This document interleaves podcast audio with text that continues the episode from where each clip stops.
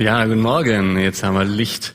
Ich war in Hamburg in einem obdachlosen Café. Ich habe da Zivi gemacht und eines Tages habe ich, so wie das immer meine Aufgabe war, mich an die Tische gesetzt und äh, mich mit den Leuten unterhalten. Und da war ein Mann, bei dem war was anders als sonst. Da habe ich gleich gemerkt, das ist, der fällt so ein bisschen aus der Reihe. Der war sehr eloquent, sehr gebildet. Und es stellte sich dann heraus, dass er Theologie studiert hatte und auch Philosophie. Und dann, je mehr ich mit ihm redete, wurde ich neugieriger. Wieso ist der jetzt hier gelandet? Wie ging das zu? Und ich musste das auch wissen, weil ein paar Tage vorher hatte ich mich selber angemeldet, um Theologie zu studieren und ich wollte wissen, ob es da einen Zusammenhang gibt. Und dann habe ich ihn gefragt und bin mit ihm ins Gespräch gekommen. Und dann stellte sich heraus, dass ähm, ja, dass eine tragische Story dahinter steckte. Ja, es fing an mit so ein bisschen Glücksspiel, so ein paar Automaten bei Gelegenheit mal und und dann nahm ihn einer mit ähm, und hat gesagt, hey, jetzt zeige ich dir mal, wie Glücksspiel wirklich geht. Und dann sind sie ins Casino gegangen, da in der Reeperbahn. Und äh, das hat ihn absolut begeistert. Dieser Nervenkitzel, den man hat, wenn man Geld setzt und weiß, oh Mann, das ist schlimm, wenn ich das verliere. Und das erzeugt Adrenalin. Und dann äh, die Gewinne, die man erzielt, die freuen ein. Und wenn der Verlust da ist, dann ist das natürlich traurig. Aber dann denkt man sich, beim nächsten Mal wird's besser. Und so ähm, rutscht er in diese Sucht hinein, das, der, der Spielsucht. Und ähm, es ging immer mehr bergab. Und er brauchte immer mehr Geld ähm, und wollte auch immer mehr Geld setzen, weil er auch immer größere Gewinne haben wollte. Und ähm, aber die Summen, die wurden auch immer größer, die er verlor. Um es kurz zu machen, am Ende stand der Ruin da. Private Insolvenz, Scham, kaputte Beziehungen, weil er hat viel gelogen. Menschen, die ihn lieb hatten, hat er belogen, um an Geld zu kommen, weil diese Sucht ihn so im Griff hatte. Verzweiflung, psychische Probleme, Flucht in andere Süchte und dann eben der Absturz. Die Hoffnung auf den großen Gewinn zerschlagen. Wie weh Hoffnung tun kann, die nicht erfüllt wird, hat er auf die harte Tour gelernt. Und wenn wir in der aktuellen Predigtreihe über Hoffnung sprechen, die Hoffnung unseres Glaubens, dann ist die Frage ja schon auch interessant, was ist denn das für eine Hoffnung? Ist es eine Hoffnung wie in so einem Glücksspiel? Man kann sich nicht sicher sein, dass man gewinnt. Man muss es halt hoffen. Wie sicher ist unsere Hoffnung? Ist es so, dass man als Christ eben hofft, dass es irgendwie vielleicht einen Gott gibt und dann hofft man, dass der irgendwie vielleicht auch Gebete erhört und dann hofft man, dass man vielleicht gerettet wird nach dem Tod und dass man dann hoffentlich einen guten Ort hat im Himmel. Man hofft, wenn man es nicht weiß. Ich gebe die Frage mal kurz an dich weiter. Überlege mal, wie das bei dir ist. Wie sicher ist dein Glaube? Wie sicher fühlst du dich in dem, worauf du hoffst? Ich kann dir genau sagen, wie sicher du dich fühlst oder wie sicher du dir bist. Denn du bist genauso sicher in deinem Glauben und in deiner Hoffnung, inwieweit diese Dinge Auswirkungen für dein Leben heute haben. Genauso sicher bist du. Du kannst herausfinden, wie sicher du dir in dieser Hoffnung auf Gott, das ewige Leben, sein Handeln in dieser Welt bist, wenn du diese eine Frage nur beantwortest, welche Konsequenzen hatte mein Glaube in den letzten 30 Tagen für mein Leben? Wenn du auf diese 30 Tage zurückblickst, wo erkennst du im Rückblick Spuren deines Glaubens? Wo hast du anders gelebt, als wenn du nicht glauben würdest?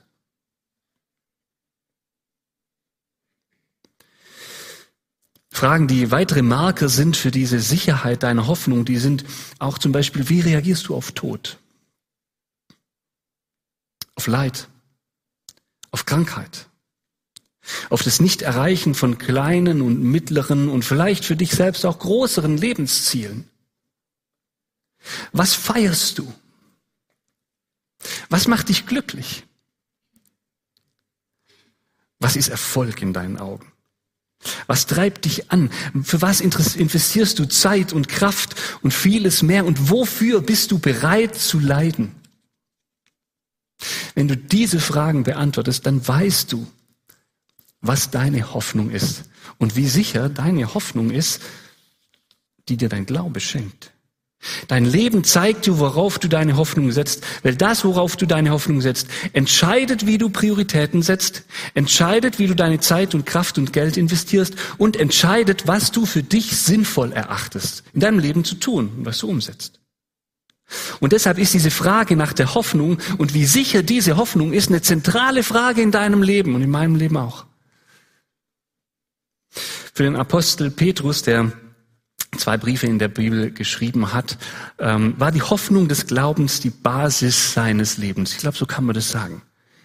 Und diese Hoffnung war sicher, sie war krisenfest und sie war eine Quelle unauslöschlicher Freude. Und das werden wir jetzt mal nachlesen im ersten Petrusbrief in, dem, ähm, in den Versen drei bis neun. Und dieser Text, der kann uns viel darüber beibringen, wie unsere Hoffnung sicherer werden kann. Gepriesen sei Gott, der Vater unseres Herrn Jesus Christus. In seinem großen Erbarmen hat er uns durch die Auferstehung Jesu Christi von den Toten ein neues Leben geschenkt. Wir sind von neuem geboren und haben jetzt eine sichere Hoffnung. Die Aussicht auf ein unvergängliches und makelloses Erbe, das nie seinen Wert verlieren wird. Gott hält es im Himmel für euch bereit und wird euch, die ihr glaubt, durch seine Macht bewahren, bis das Ende der Zeit gekommen ist und der Tag der Rettung anbricht. Dann wird das Heil in seinem ganzen Umfang sichtbar werden. Ihr habt also allen Grund, euch zu freuen und zu jubeln, auch wenn ihr jetzt nach Gottes Plan für eine kurze Zeit Prüfungen verschiedenster Art durchmachen müsst und manches Schwere erleidet. Denn diese Prüfungen geben euch Gelegenheit, euch in eurem Glauben zu bewähren. Genauso wie das vergängliche Gold im Feuer des Schmelzofens gereinigt wird, muss auch euer Glaube, der ja unvergleichlich viel wertvoller ist, auf seine Echtheit geprüft werden. Und wenn dann Jesus Christus in seiner Herrlichkeit erscheint, wird eure Standhaftigkeit euch Lob, Ruhm und Ehre einbringen. Bisher habt ihr Jesus nicht mit eigenen Augen gesehen und trotzdem liebt ihr ihn. Ihr vertraut ihm, auch wenn ihr ihn vorläufig noch nicht sehen könnt. Daher erfüllt euch schon jetzt eine überwältigende, jubelnde Freude, eine Freude, die die künftige Herrlichkeit widerspiegelt, denn ihr wisst, dass ihr das Ziel eures Glaubens erreichen werdet, eure endgültige Rettung.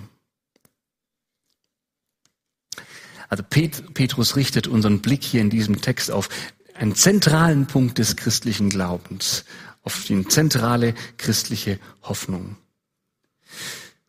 nämlich die Hoffnung, dass Gott alles neu machen kann und neu machen wird.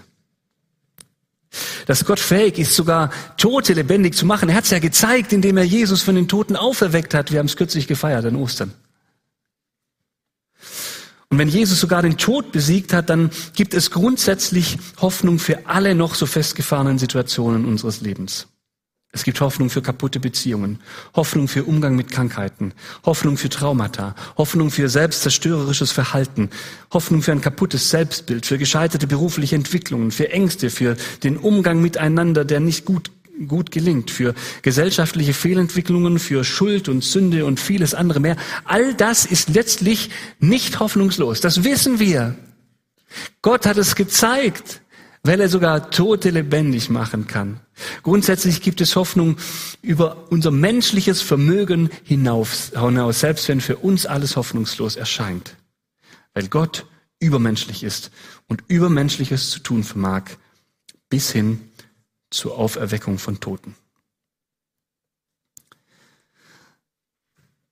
Selbst wenn der Tod kommt, wir haben Hoffnung auf ein unvergängliches und makelloses Erbe, schreibt Petrus in unserem Bibeltext. Ein Erbe, das nie seinen Wert verliert. Nie.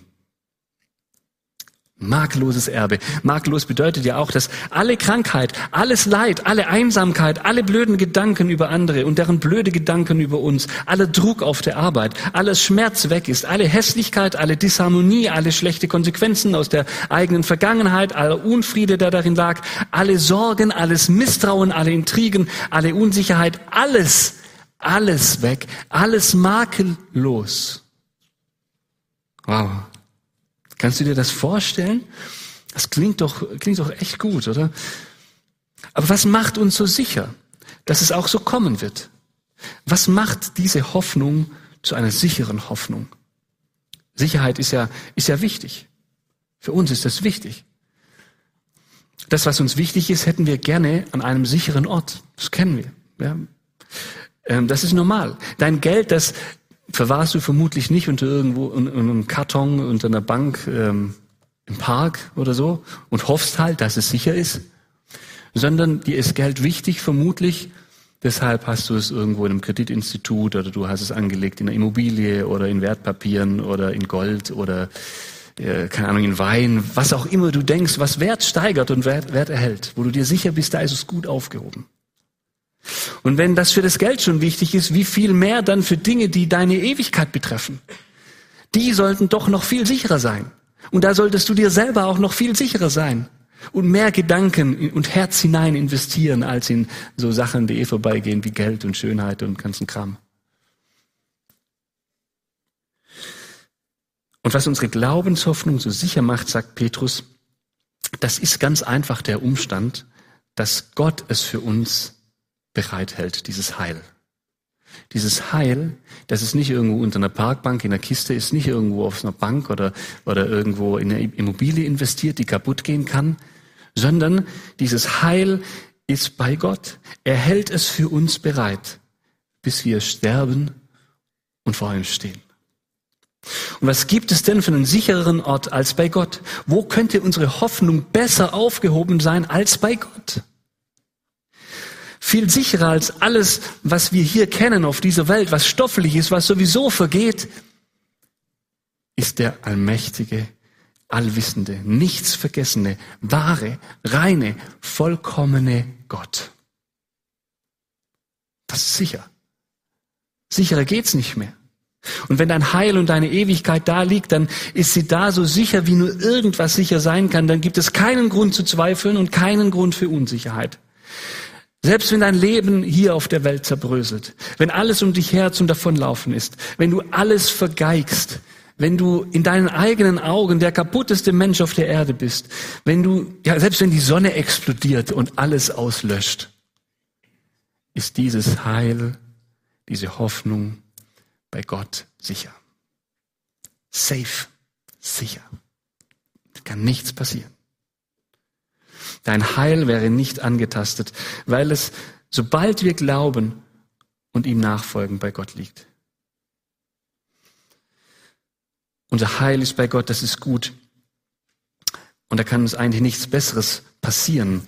Ich weiß, dass es manchmal Menschen stört und vielleicht ist es auch manchmal deinen Stolz, dass dieser zentrale Kern des christlichen Glaubens der ist, dass wir durch Gnade gerettet sind. Und dass wir uns einfach nur gnädig in die Arme Gottes werfen müssen ähm, und uns gar nicht selber retten, nicht, nicht selber retten könnten. Und manchen Menschen wäre es lieber, wenn sie ihr Heil selbst verdienen könnten, wenn sie das Heil selbst erlangen könnten. Es würde zwar unser Ego streicheln, das schon. Wir wären nicht in der Situation, dass wir vor Gott dastehen müssten und zugeben müssten, wir können es nicht. Wir wir haben versagt, wir sind sündig und schuldig und können nicht selbst gerecht werden. Aber es steckt so wenig Hoffnung in dieser Selbstgerechtigkeit. Weil das könnte man ja bis zum Schluss versemmeln. Da könnte man bitter werden, am Zweifel und am Leid der Welt zugrunde gehen, die eigene Vergangenheit nicht bewältigt bekommen, oder irgendwelchen ethischen Maßstäben nicht genügen, dann könnte der Glaube ja zu schwach sein, die eigenen Werke zu schwach sein. Und es wäre doch eine zerbrechliche Hoffnung. Und stattdessen ist unsere Hoffnung in Gottes Hand unzerstörbar, nicht mehr wegzunehmen. Sicher, eine sichere Hoffnung, weil sie darin gegründet liegt, wir haben es letzte Woche auch schon gehört, weil wir erwählt sind. Das ist cool, oder? Das ist cool. Gott spricht uns diese Hoffnung und diese Sicherheit zu durch Petrus. Und für Petrus ist es ein Grund zur Freude. Er formuliert das in Vers 6 so, ihr habt so allen Grund, euch zu freuen und zu jubeln. Das muss, da muss man, das will ich erstmal festhalten, da müssen wir erstmal stehen bleiben. Ja, wir Deutsche finden ja gleich immer ein Aber bei allem und vielleicht sind in deinem Kopf auch so ein paar Abers da. Und Petrus hat auch noch eine, eine Sache, die er uns weitergeben will. Ähm, aber wir können auch erstmal einen Moment da stehen bleiben und mal jubeln und mal sagen, Gott, das ist das Beste, was mir passieren kann, dass mein Heil in deiner Hand liegt, dass wenn ich, wenn ich es dir übergebe, wenn du meine Sünden vergibst, wenn ich dir nachfolge, dass es dann einfach sicher ist, safe ist. Ihr habt so allen Grund, euch zu freuen und zu jubeln. Und es kommt das Aber, ja.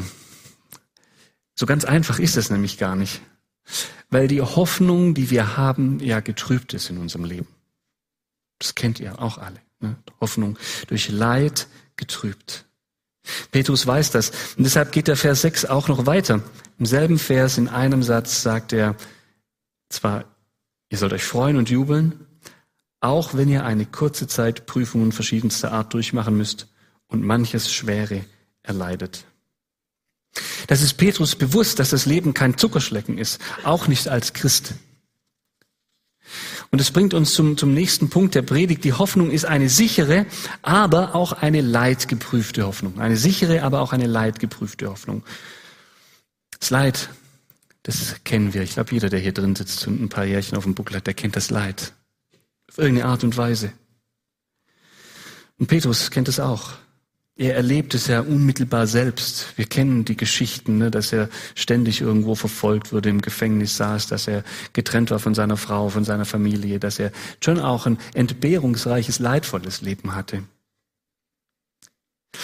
Aber er sieht es interessanterweise nicht als Widerspruch zur Hoffnung, und auch nicht als Widerspruch zur Freude, dieses Leid. Er sieht es als etwas, das die Hoffnung in der Schwere des Lebens, in dessen Unverständlichkeit und in dessen Schrecklichkeit letztlich prüft und stärkt. Unsere Hoffnung wird geprüft und gestärkt durch das Leid, auch wenn das manchmal unverständlich ist, auch wenn das manchmal ja, widersprüchlich ist für uns, auch wenn das schrecklich ist. Schauen wir uns das nochmal genauer an, wie er das meint. Also zuerst nochmal die, die, die Beobachtung und die Betonung. Petrus glaubt wirklich, dass beides möglich ist. Ne? Beides ist im Präsens geschrieben. Jetzt sind wir fröhlich und jubeln Gott zu und jetzt erleben wir das Leid, werden wir geprüft. Beides im Präsens. Beides ist eine Realität für Petrus manchmal da denken wir Christen, ja, das muss doch so sein, das Christentum muss so funktionieren. Wir glauben an Gott und je mehr wir glauben, desto weniger erleben wir Leid und desto glücklicher werden wir. Und dann kommt zuerst das Leid und dann kommt der Glaube und das Glück. Für Petrus ist das gar nicht so. Er ihm ist durchaus bewusst, dass wir, man als Christ, solange man auf der Erde lebt, auch immer leidet, nie fertig ist. Beides gleichzeitig ist für ihn Wahrheit. Die Freude und das Leiden. Wer bibelfest ist, der erinnert sich jetzt vielleicht an die Geschichte mit Paulus und, und Silas in Apostelgeschichte und wie äh, sie da im Gefängnis saßen, wurden vorher noch ähm, geschlagen und dann waren sie im Block. Ja, es gibt eigentlich zwei Arten des Blocks. Einmal, wo nur die Füße in so einen großen Holzblock gemacht werden mit zwei so Löchern und äh, dann ist man da fest und dann gibt's noch die härtere Variante, da waren dann auch die, die Arme, also die, die Handgelenke wurden in den Block gelegt und dann ähm, war es noch viel unbequemer.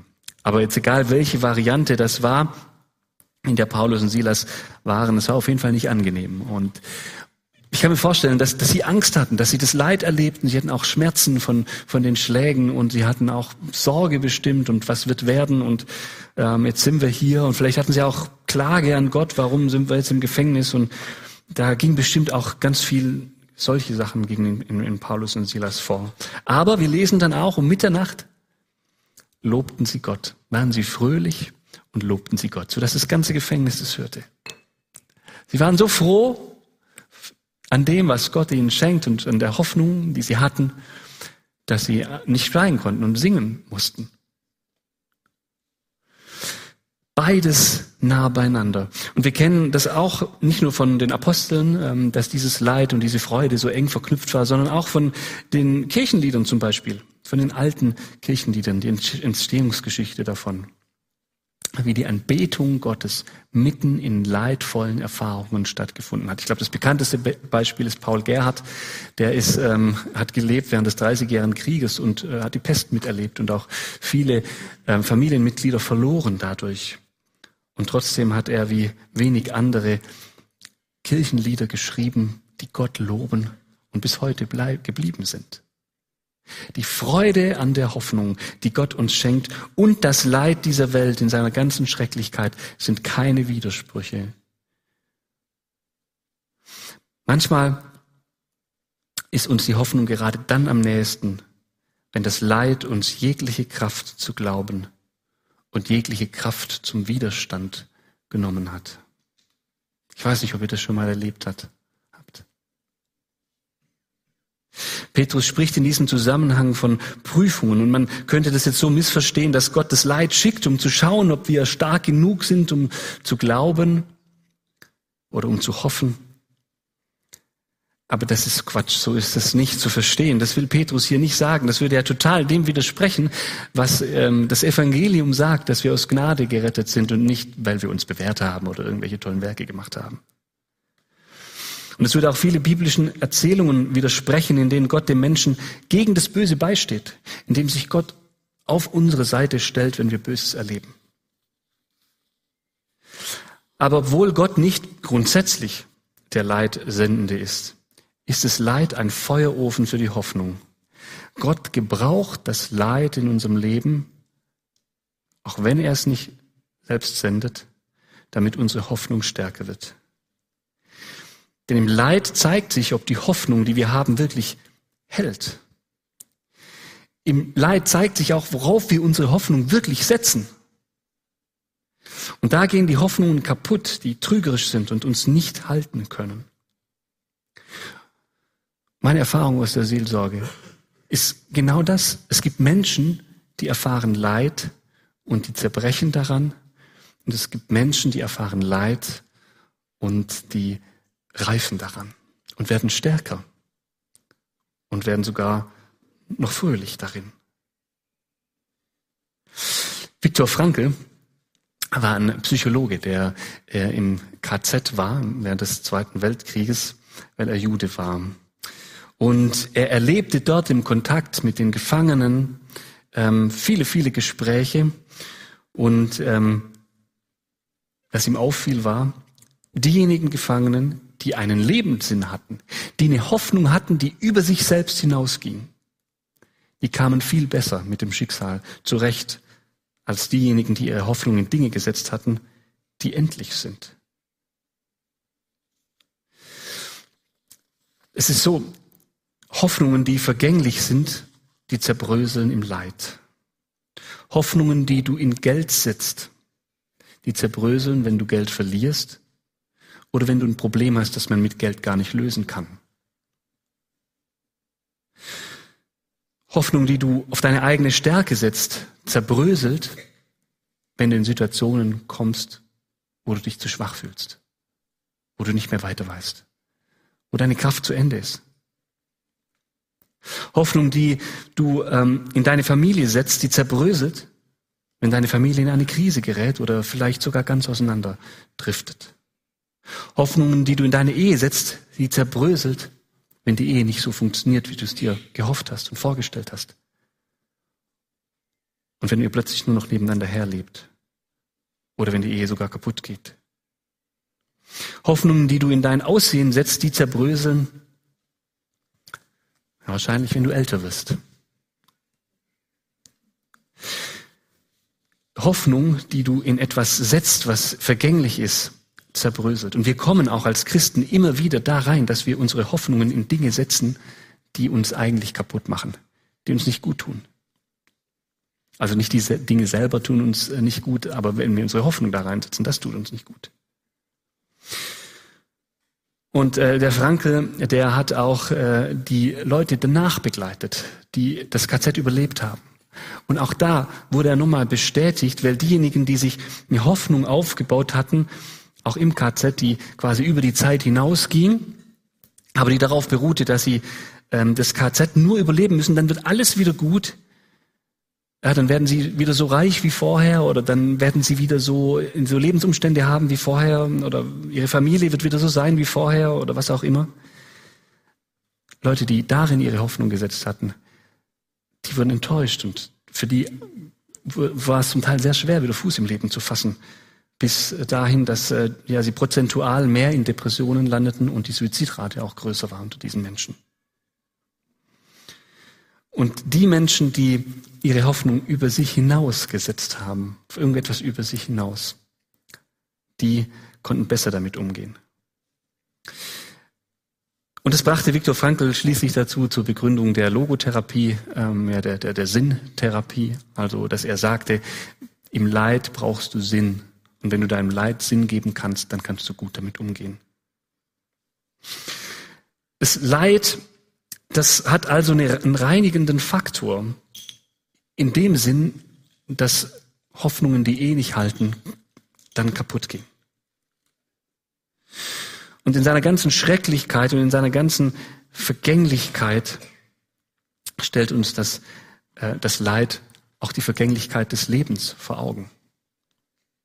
Und zeigt, welche Hoffnungen wirklich halten und welche nicht. Und nur im Loslassen machen wir die Erfahrung, dass Jesus trägt und wir wirklich nur ihn brauchen. Nur im Loslassen machen wir die Erfahrung, dass Jesus trägt und wir wirklich ihn brauchen. Vielleicht kommst du in Situationen, wo du merkst, meine Kraft ist nicht genug. Wenn ich ganz ehrlich bin, da bin ich überfordert und das kann ich auch nicht tun. Nur im Loslassen, dass du selber es trotzdem tun musst, erfährst du, dass Gott deine Hoffnung dir Halt gibt.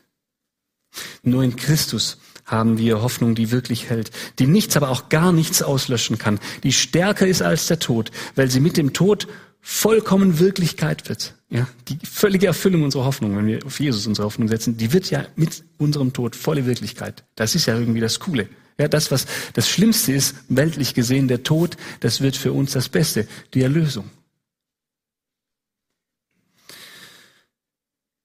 Interessant ist an dem Wort Prüfung, dass Petrus in unserem Text für die leidvolle Zeit genau dasselbe Wort verwendet, ähm, wie bei Jesus im Garten Gethsemane verwendet wird. Jesus durchlebte dort das Leid so wie wir. Im Zweifel, dass Gottes Wege richtig sind. Ja, er sagt, lass diesen Kelch an mir vorübergehen. Ich will ihn, ich kann ihn nicht nehmen. Er hat Zweifel. Und dann geht er vorüber. Nee, er geht eben nicht vorüber, der Kelch. Und diese leidvolle Zeit ist deswegen so leidvoll und der Kelch geht deswegen nicht vorüber, weil er hier unsere Hoffnungslosigkeit trägt. Weil er hier unsere Hoffnungslosigkeit trägt. In der Angst vor dem, was kommt, in dem Wissen, ich muss jetzt durch Leid gehen, das ich nicht haben will. In der Verlassenheit von seinen Jüngern, die eingeschlafen sind, in voller Einsamkeit und sogar am Kreuz dann in der Verlassenheit von Gott, wo er ausruft, mein Gott, mein Gott, warum hast du mich verlassen? Alle Hoffnung, alle menschliche Hoffnung zerbricht. Und er muss in Hoffnungslosigkeit sterben, in gefühlter Hoffnungslosigkeit, damit wir mit unserer Hoffnungslosigkeit zu ihm kommen können. Und dass er uns in unserer Hoffnungslosigkeit verstehen kann. Und dass er für uns eine Hoffnung schaffen kann, die nicht auslöschbar ist, die ewig ist, die uns niemand nehmen kann, die sicher ist, sicherer als alles andere, was wir in dieser Welt haben können. Was für eine Hoffnung, was für ein Reichtum, was für ein Schatz. Unsere Glaubenshoffnung ist eine sichere Glaubenshoffnung. Zwei Punkte gibt uns Petrus weiter. Nimmt diese zwei Punkte mit. Weil Gott, der Schöpfer und allmächtige Gott, sie in seiner Hand hält, die Hoffnung. Deswegen ist sie so sicher, kann uns niemand nehmen. Er garantiert dafür, für unser Heil. Und zweitens, weil selbst das größte Leid und das schlimmste Schicksal nichts daran ändern können, dass es diese Hoffnung gibt sondern dass das unsere Hoffnung umso stärker lassen kann, weil wir in der Hoffnung Jesus begegnen. Ich bete. Vater Himmel, ich danke dir von ganzem Herzen, dass du unsere sichere Hoffnung bist. Ich danke dir, dass du uns erlöst hast, dass wir jetzt schon, jetzt schon und noch nicht die Erlösung haben. Aber wir wissen sie, du bewahrst sie auf bei dir. Niemand kann sie da irgendwie wegnehmen oder zerstören, sondern du passt auf uns auf und du garantierst für die Ewigkeit, auf die wir hoffen, nach der wir streben. Und ich danke dir von ganzem Herzen, dass du um diejenigen hier drin weißt, die gerade diese Hoffnung nicht mehr spüren oder die die Erfahrung durchmachen, dass Hoffnungen, die sie an das Leben gehabt haben, zerbrechen und zerschellen und das ist schmerzhaft und das tut weh. Und ich bete, dass du ihnen ganz nahe bist. Ich bete, dass sie daran nicht zerbrechen, sondern dass sie in deiner Nähe neue Hoffnung schöpfen. Und dass wir gemeinsam als Gemeinde und als einzelne Personen lernen, unsere Hoffnung aus dir zu schöpfen, sodass unser Leben stabil und gut ist und dass wir selbst in Krisensituationen Freude finden können an dem, was du uns schenkst und an dem, was wir niemals verlieren können. Dir zur Ehre. Amen. Segen aus dem Philipperbrief. Der Gott der Hoffnung aber segne dich. Er schenke dir seinen Frieden. Einen Frieden, der all dein Verstehen, all deine Vernunft übersteigt, der dein Herz und deine Gedanken im Glauben an Jesus Christus bewahrt. So segne dich der dreieine Gott, der Vater, der Sohn und der Heilige Geist. Amen.